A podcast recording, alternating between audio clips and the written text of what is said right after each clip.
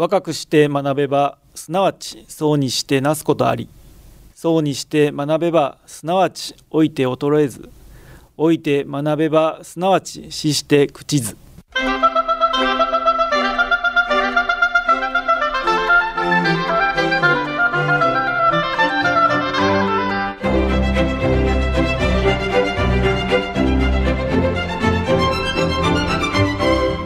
兵庫ラジオカレッジ。今朝の川柳。世界中人とコロナの知恵相撲。世界中人とコロナの知恵相撲。小池雅子。新型コロナが出現してから世界中でカンカンガクガク議論され対策されてきましたがその都度コロナは変異して生き延びてきました。もうそろそろこの長い相撲も千秋楽となればいいですね。さて今朝の兵庫ラジオカレッジは兵庫県立大学環境人間学部准教授竹内和夫さんのご出演で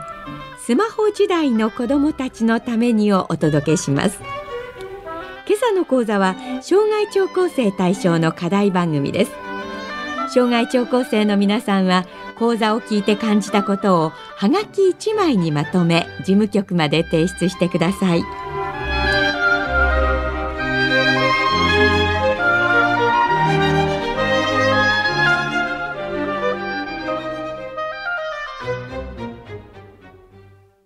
はい。では皆さんおはようございます。えー、兵庫県立大学の竹内和夫と申します。えー、これから、えー、20分今日ぐらいですかね、え、皆さんと一緒に、え、朝の時間を過ごしたいと思います。よろしくお願いします。え、まず最初に私の自己紹介をさせていただきますが、私は今は、え、兵庫県立大学の環境人間学部姫路にあるんですが、そこで、え、主に教職を担当しています。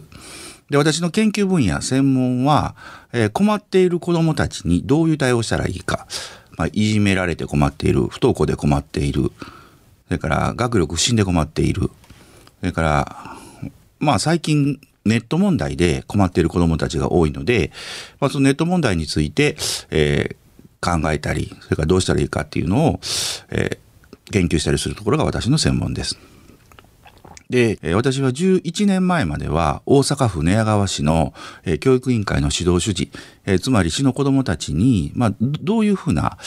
教育環境を提供したらいいかとかっていうのを考える仕事をしておりました。さらに、その5年前ですかね、私は20年間中学校の教員として国語の教員として働いていました。えー、部活で、まあ、大阪で17回優勝したりね、えー、文化祭で歌って踊って、まあ、みんなで頑張ろうって言ったり、合唱コンクールで子供たちと一緒に頑張ったり、えー、学通信毎日書いてね、で、クラスの子と、え、ずっと、交換日記をしたりね、という、まあ、あの、非常に楽しい学校生活を、教員生活を送ってまして、まあ、こんなんでお金持っていいんかなと思ってたんですけれども、えー、私の、まあ、生活を経験したのは、ままあ、2005年に寝屋川教職員殺傷事件っていうのがありまして、えー、私の教え子が、元教え子がね、高校生になって、中学校に、えー、小学校、母校の小学校に帰って先生刺し殺した事件っていうのが起こりまして、で、まあ、その子の、が、ま、私の中学3年生の時の教え子あの学年主任やった時の生徒やったんですけれども、その子がネットいじめに遭っていた、まあ、ネットで辛いことが起こっていたっていうあたりが私がこの問題を一生懸命やっている、まあ、動機になっているんですけれどもその時にいろいろと分かってきたことは子供たちはネットに夢中になるからいろんな弊害があるというよりもなんか悲しい思いがあったりから悲しい辛いことがあったりすると結果的にネットに逃げていってるっていうかその辺りがあってネットのネットが問題でっていうことではないっていうのが、まあ、私当初から感じておりまして、まあ、そのような形で子どもたちに対応しているっていう、まあ、そういうところです。では今からあの今の子どもたちに、まあ、ネットっていうネット特にスマホとかゲームですかね、えー、を焦点に当てて、まあ、の覗き穴にしてそこから子どもたちに今何が起こっているかっていうあたりをあのちょっとお話ししていきたいなというふうに思います。で、えー、まあ今マスコミとか、まあ、テレビとか新聞とかによくネット依存とかネットいじめとか高額課金とか、まあ、それから出会いの危険とか、まあ、いろんな子供とネット関係のことが取り上げられてて、まあ、すごく社会問題になっています。で、まあ、今まで日本の社会っていうのはそれに対してまあ、いろいろ政策を取ってきたんですね。フィルタリングって言って危険なサイトを見せなくしたり、時間制限夜何時になったらもうあの切れるような設定をしたりっていうことで、禁止をしたり制限したりするっていうことを主にあの政策としてやってきました。で私もその政府の機関でフィルタリングはどうしたらいいのかとかそれから各自治体、まあ、あの兵庫県ももちろんそうですし大阪それから名古屋それから、まあ、九州大分とか宮崎とか、まあ、いろんなところで、えー、関わってきたりあと教職教員研修の場として、まあ、文部科学省系の、まあ、全国の指導者の方々と一緒に考えたりというのをずっとしてきたんですね。でただそれがこの2021年ここ12年でもう激変しました。えー、というのが、まあ、皆さんもお聞きになったことがあるかもしれませんが、えー、文部科学省を中心に政府がえっと、ギガスクール構想っていうのを打ち出したんですね。で、それは何かと言いますと、まあ、子供たちにもう学校で情報端末を使わせようという動きです。端的に言うと。で、まあ、あの OECD とかいろんなとこ、いろんな国の中で、先進国の中で日本の子供たちがパソコンを使っていろんな作業をするっていうのが実は非常に遅れているっていうのがあって、まあそこを、それを危惧した政府が始めたっていうのがもともとのスタートなんですけれども、え、まあ、それをやっていこうというのがまあ決まったんですね。で決まったんですけれども、まあ、4年ぐらいかけてじっくりやっていこうとしてたんですけれどもそこに、えー、コロナで、えー、日本中が大変なことになってしまってで学校であの学校の授業もできないでそうそういう時に、えー、パソコンを使ってオンライン授業とかっていうことをもう進め出したっていう経緯があります。そこで政あの政府が4年かけてやるはずのところをもうこの1年でやってしまうということでぐーっと前倒しにしてあのほとんど2020年の20年度の終わりには、まあ、ほぼ100%の自治体でパソコンをもう発注してというような状況になりました。ですので2021年去年度から、まあ、今年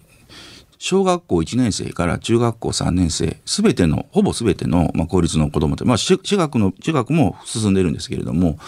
ほぼすべての子供たちが学校で、えー、情報端末、つまりパソコンに触れるようになりました。これまで学校とかは、まあ、ネットいじめとかがあったり、ネット依存とかあったり大変なので、もうできるだけ使うな、まあ、怖がらしたり、えー、まあ、ダメだぞっていうふうな感じで、まあ、ルールとして縛ってきたんですが、もうそういうわけにはいかなくなってきまして、まあ、積極的に利活用ですね。どんどん使わせる方向にあの変わってきています。つまり、私たちの大人の対応が急に変わったんですね。だけど、まあ、学校の先生の中で急に利活用って言ってもなかなかその自分自身がなんとなく怖いので学校の先生方 SNS する率が非常に少ないしもっと言うとまあ、これは親の問題だからっていうことでああのあまり積極的に指導してこなかった先生方にしたらもうどこれはどうしたらいいのかなっていうような形で、まあ、学校自体もあの混乱しています。でさらに追い打ちをかけるように、えー、私実はあの内閣府で子どもとネットインターネットの、えー、活用状況について、えー、調べる、まあ、委員もしてるんですけれども、まあ、そこで、まあ、経年であの何歳児ぐらいが、まあ、どれぐらいネットの利用率があるかっていうのをずっと調べてるんですけれども、えーと、去年の調査で2021年に取った内閣府の調査で2歳の子どものネット利用率がなんと60約63%あるんですね。これも非常にちょっと僕も驚きましてで、まあ、実態調査もあの学生と一緒にしたんですけれどももう乳幼児から赤ちゃんがもうネットを使ってる、えー、0歳児の利用率は約12%あったんですね。まあ、あの子供たちが主体的に自分で赤ちゃんがねあのネット利用するとこれ考えられないので、まあ、多分お母さんが見せお父さんお母さんが、まあ、育児の途中に見せてるんだろうというふうななんとなくそうだろうなと思って調べてみたらやっぱりそうであの私たちがちっちゃい時私も娘が娘息子がいてて今まあまあ二十歳30ぐらいでいるんですけれどもその頃は私たちがご飯例えば食事の用意する時に、まあ、テレビですよね NHK の、まあ、お母さんと一緒とか。まあ、そういうのを見て僕らの時はロンパルームを見たりね。ちょっとかなり古いですけども、まあ、そんな感じでご飯ができたらじゃあご飯よというふうな感じをしてる。っていうのが世の中的に当たり前だったんですがそれが、まあ、今はあの母親父親の影響もあって YouTube つまりあの無料で動画を見れるようなものですね。そういうのに変わってきていると。だから子どもたちがあのちっちゃい赤ちゃんがネットを見てるってていうのもこれ別にその何かネットサーフィンしてるとかではなくて、まあ、テレビの代わりに見てるっていうのがもう当たり前になってきました。ですごい時代だなと思ってて、まあちょっと、これ私の個人的な話なんですけども、ちょっとテレビが故障して買い替えたんですね。そしたら、もうテレビのリモコンに YouTube ってボタンもあるわけですよね。だから子供たちはもう本当にテレビを見る感覚でネットに、まあ、赤ちゃんの時から触れているっていうそういう状況。学校の小学校1年生からネットをあの情報端末を使うでさらにもう赤ちゃんの時からネットを当たり前に使っているっていうことなんですね。で、まあ、ロンパールームお母さんと一緒とまあ、YouTube 一緒じゃないかと思われる方がいると思うんです。実は大きな違いがありましてまず一つはテレビの場合は選べないんですよね。だからその例えばあの5時半ぐらいになってお母さんが準備する時にお母さんと一緒があったら、まあ、お母さんと一緒しかないわけですよ子供向けはね。だから、まあ、他にも、まあ、多少はあるかもしれませんけど、まあ、それ一択ででまた6時になったら終わってニュースが始まる。そうすると子供はもう興味がないから見なくなるっていうふうに終わりがあるものなんですけれども YouTube は一つ見ると関連動画って言っておすすめが出てくるわけですよね横に。でそこを子供も分かるので似たようなものを押すとどんどんどんどんいくらでも見れるという状況があります。だから中にはあの、まあ、そうでない家庭もいますけどご飯を食べる時もそれを見ながらあのやってる子供も出てきています。で、まあ、多くのお父さんお母さんは食事中はやめなさいって言うんですけれども、まあ、お忙しいご家庭の場合もありますし、まあ、食事を一緒に取れないご家庭もお忙しいのであるので、まあ、その子たちはご飯をテレビを見ながらの代わりにご飯を YouTube 見ながら見てるっていうようなこともこれも当たり前に当たり前多くの家庭が出てきています。で昔私たちがちっちゃい時はご飯あの食べる食べる時はもう肘つかずにとか、まあ、その時はあの、まあ、テレビをちょちょこちょこ見ながらも家族で談笑するみたいなことが多かったんですが、まあ、それぞれの子供がそれぞれのあのスマホを持ってそこで見ているっていうのも当たり前のような時代にあの来ています。だから今一つ皆さんにあの分かっていただきたいのは、まあ、ネットを使うなとかもうネットなんてっていうようなことを思っておられる方もご年配の方には多いんですねもう高校生からやとか大学生からやと思うんですけど、まあ、そこはまず一つ思っていただきたいのはもう乳幼児からネット利用が始まっている。で私が調べた調査去年の調査では中学生で、えー、もう所持率が、まあ、関西では9割を超えているんですねあのスマホの。で、まあ、ネットの利用率はもうほぼ98%ぐらいもうどの子も使っている。で小学校の1年生でももう8割ぐらいの子がネットを使っているようなそういう状況です。でこの小学校の1年生の8割っていうのは YouTube だけじゃなくて特に男の子がオンラインゲームをネットで始めるわけですね。あるのが戦闘ものの、まあ、今 Fortnite とか Apex とか荒野行動とか、まあ、子どもたちはそういう、えー、5人ぐらいで、えー、やるゲームなんですけれどもちょっと代表的な荒野行動っていうのでお話しすると無人島に5人ぐらいで組を組んでパラシュートで降りるわけですよね。パラシュートで降りてそこで、まあ、そこに100人ぐらいがいてるのでそこを協力しながら武器を取って、えー、自分があのゲットして確認するとかゲットしている武器を武器で殺していくわけですよね。協力しながら左の方に誰かいるから行くぞとか、まあ、ここに隠れて僕が行くから援護してとかっていうのをやりながら5人でやるわけですね。それがえー、っとそれぞれの家にいながらオンラインでつながりながらゲームをするっていうのが子どもたちの、まあ、今日常です。だから昔は学校から帰ると公園に集まって、えーまあ、いろんな軽泥って言ったり何ですか？あの探偵と、まあ、いろんな言い方あり鬼ごっこしたり関係りしたりっていうところの代わりに、まあ、コロナもあるので公園で遊べないので、まあ、庭それぞれの家から参加するっていうそういうようなあのところも出てきているっていうのが今の実情です。でそこがだんだんそういうところを経てもう男の子がゲームを始めて、まあ、女の子が今度は最初は男の子が使うんですけれどもそこがだんだん女の子が小学校の56年になってくると SNS ですよね LINE であるとかねで中学校ぐらいになるとインスタグラムとかツイッターとかっていうのでネットを使ってコミュニケーションを始めていくっていうあたりがあの今多いです。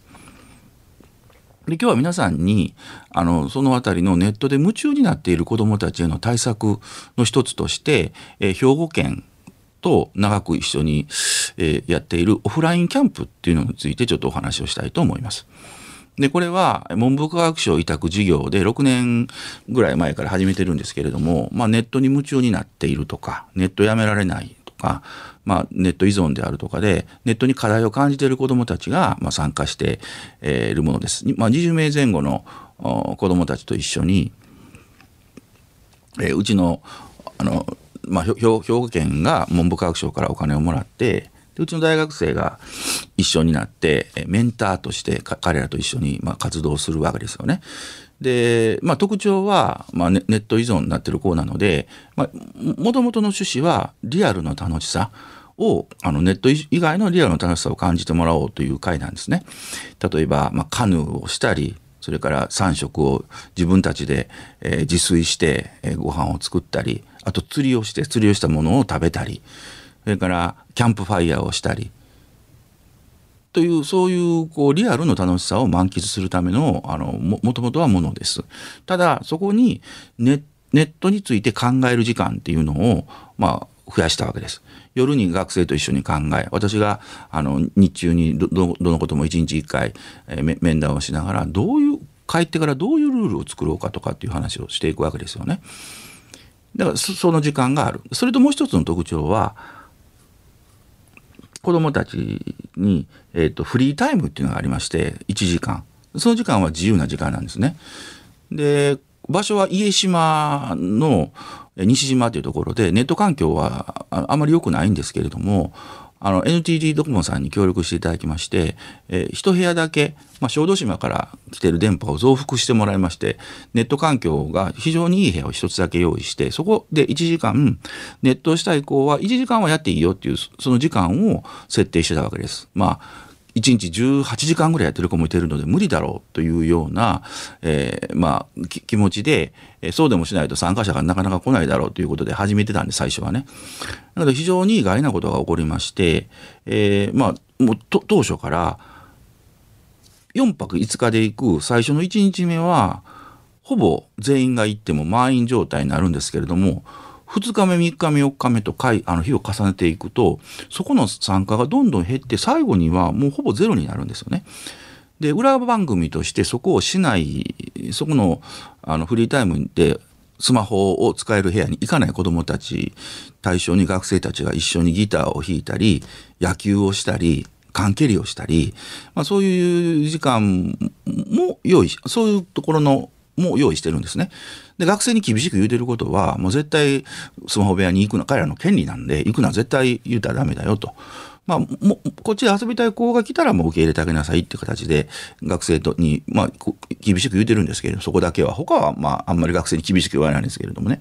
まそれが毎年どんどん減ってきて子どもたちが自分でネットよりもその関係を選ぶわけですよ。だからギター弾くのを選ぶわけです。雑談を選ぶわけですよ。それと UNO とかトランプゲームを。非常に不思議に思いまして、まあ、子供たちがもうネットに夢中でいくらやってもやめない子供たちがなんでなんだろうと思って私もまあ最初の頃は不思議で子供に聞くわけですよね。そしたら子供がね明確にいやいやスマホは家でもできるけれども関係ではここしかできへんん？と思って、いや、逆違うんかと。スマホゲームやっとかんとなかなか遅れたりするんじゃないかと。いや、スマホはいつでもできるけど、その友達と語らったり、友達とするっていうのはやっぱ友達がおる今しかできないっていうふうに言うんですね。その時間が貴重やと。なるほどなぁと僕はちょっと思いまして、詳しくあの子供たちに聞いてみると、その家、家で一人で思んない、思んないから、まあゲームでもしようかっていうのが、まあ、正直なところやっていうふうに言うわけですよね。まあ、そうじゃない子もいてますよ。でも、大半の子がそうです。で、じゃあ、どうしたらいいの？いや家帰って友達が横におれば一緒に遊べると。でもそれのその状況はなかなか難しいのでじゃあどうしていこうかって話になってきたんですよね。だからまあ私が明確に分かってきたのがまあそのオフラインキャンプに親に言われて、まあ、4泊5日来る子なので、まあ、そんなに重症じゃない子まあ、もっと本当にあのネットに夢中になってしまっている子で本当に依存になっている子はそうはいかないでしょうけど、まあ、初期の子は、まあ、それで十分対応できるんだなというふうに思ってきました。で、まあ、子供たちとルール作りをするわけですよね。で最初の頃は18時間ぐらいやってる子が帰ったら2時間にするとか無理な目標を作るわけですよ。で、まあ、最初は僕もわからなかったそうか頑張れよと送り出すんですけれども、まあ、この特徴の、まあ、もう一つは3ヶ月後にフォローアップキャンプっていうのをやるんですね。でそこで自分がどうかっていうのを彼らは話すんですけれども。まあ無理な目標を作って先生あかんわ結局あかんわいうことでお母ちゃんにもお前目標うまくできへんやないかと怒られても最悪やって言うわけですよ。そこでもう一回練り直すと18時間やってて今も結局18時間やってるとだから17時間にしようとちょっと減らすと。ちょっと減らす目標を作ってお母さんと協力してちょっと減らしたら褒めてもらうようにしようかって言うんですよね。もうそれが極めてうまいこといきます。だから17時間やるかもほぼ満足してるわけですよね18時間が17時間ただ自分が決めた時間を目標を守れるっていうことが子どもたちにとってものすごくいい機会でものすごくあの自分を見つめ直す機会にもなって親も褒めれるわけですよ。だからそういう親子で褒め合うっていうことがやるのがもうネット依存になってからネットに夢中になってからそういう時間がなかったので親子関係も修復してでそうすると子どもたちもだんだんだんだん嬉しくなってくるので少しずつ見つめ直す時間ができてきて親子の会話も良くなっていくわけですよね。でそうしてだんだんだんだん良くなっていくっていうことが分かってきました。であの、まあ、もう一つそこでいろいろ分かってくるのはネット依存になってきてるこのネットで夢中になってるこの多くが親子関係とか友達関係とか何か悩み事があってしょうがなくネットに行っているって子が多いってことも一方で分かってきたんですね。だからそのあたりだから親子関係であるとか友達関係であるとか、まあ、そのあたりの悩みとか難しさっていうのを分かってあげるとか考えてあげるとか、まあ、そのあたりが必要だっていうことがあってその学生たちと一緒に4泊5日の間に、まあ、その自分がどこに課題があってネットに夢中になっているのかただただ正しいだけなのか何か困っていることがあるのかっていうふうに聞きながら一緒に考えていくっていうようなスタンスを取り出すと、まあ、極めてうまいこといくようになったっていうのがあります。で6年もやっていくとまあその中学時代学校まと行けなかった子とかが何年か経ってまたあの卒業生として帰ってきてくれることがあってで去年もそのうちの1人の子、まあ、小学校の高学年から中学校の、まあ、2年3年ほとんど学校行けなかった子があの高校への進学をして毎日登校しているっていうことでまあ、方向に来てくれるわけですよ。でみんなの前で、まあ、自慢してくれるわけですよね。自分はもう高校をあのうまいこといけるようになってすごくあの今は嬉しいからみんなも頑張れよと激励してくれるわけです。で、まあ、その子に詳しく話を聞いてみるとオフラインキャンプはまきっかけになって、まあ、リアルで楽しくやる同世代の子と楽し喋るのは楽しいなっていう思いが一つ芽生えたっていうのが一つ。それと一番楽しかったのがあのカヌーだっていうわけですよね。でカヌーであの、まあ、1キロぐらいの距離を学生と友達あの仲間と参加者ね同じ年代の子と一緒にカヌーを回って、えー、カヌーで帰ってくるの途中で喧嘩をして「お前のこういう方下手だね」って喧嘩したって言うんですね。喧嘩するとカヌーが進まないのでもう遭難してしまうので仲直りしてもうしゃあない一緒に行こうやって仲直りして最後に帰ってきたっていう経験がもう衝撃的やって言うんですよね仲直りできるんやとだから喧嘩っておもろい喧嘩を仲直り自分はできるんだと思ったことがすごい自信になって、まあ、学校生活に戻ってみようと思ったきっかけになったと。で今日は皆さんに、えー、そのネットに夢中になってる子をが立ち直るためのオフラインキャンプっていうのを紹介しました。今年6回目で、えー、今私収録で、まあ、8月の今、えっと、11日の日にこれお話してるんですけれども今年も16日から4泊5日で行きます。で来年も多分実施します。で兵庫県在職在住で、えー、の子どもたちででしたら20人ぐらいがあの応募できます。まあ多い時はそこから選考もするんですけれどもねまたもし気になる方がおれば自分のお子さんお孫さんに紹介していただいても構いません。でまあネットの問題今日はあのいろいろ話しました荒野行動 Apex とかなんかのわからん言葉がいろいろ出てきたかもしれませんけれどもまあ今日はお年を召した方もたくさん聞いておられるっていうふうにあの聞いております。でそのむなんか難しいかなと思ってあんまりネットの話をしないっていうふうにいる思う方もおられるかもしれません実はあんまりその難しいことは関係ないんですよね。リアルの生活日常生活がしっかりしていくと子どもたちっていうのは、まあ、ネット以外の楽しさが分かるっていうので一緒に釣りに行ってあげるとかお話聞いてあげるとかねその辺が実はネットの問題の鍵になってくるんじゃないかなというふうに思います。はい。あの、私、与えられた時間、あの、ほぼつきましたので、今日は皆さんと一緒に、えー、子供とネットの問題について話させていただきました。今日はどうもありがとうございました。今朝は、竹内秀夫先生に、スマホ時代の子供たちのためにと題してお話をしていただきました。従来、我が国では子供にはインターネットをできるだけ使わせないように禁止や制限を中心とした対応を長らく続けてきました。しかし日本の子どもたちのパソコンを使っての利活用の状況が先進国の中で著しく遅れていることへの対策として政府は小中学校のすべての子どもたちにタブレットなどの情報端末を持たせて学習用の道具として活用するという方針に大転換しました。しかしながら子どもたちが安心してインターネットを利用する環境にはまだ至っていません。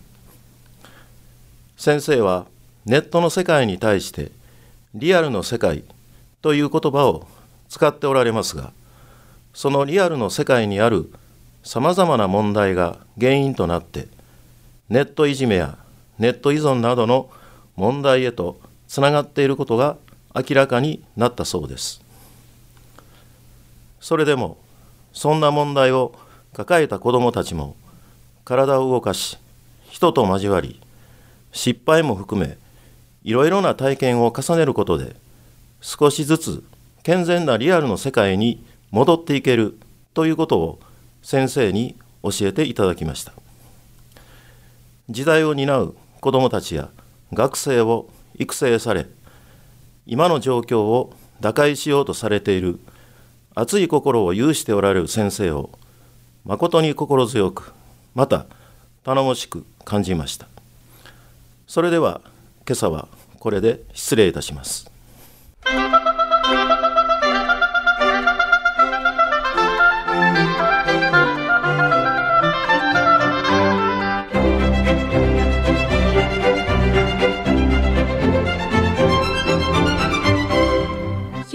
ジオカレッジ今朝はスマホ時代の子どもたちのためにを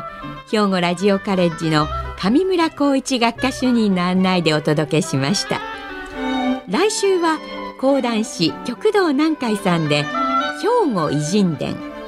兵庫の西明寺時頼物語を予定しています。この番組は兵庫県生きがい創造協会の提供。公益財団法人井上記念会の協賛でお送りしました。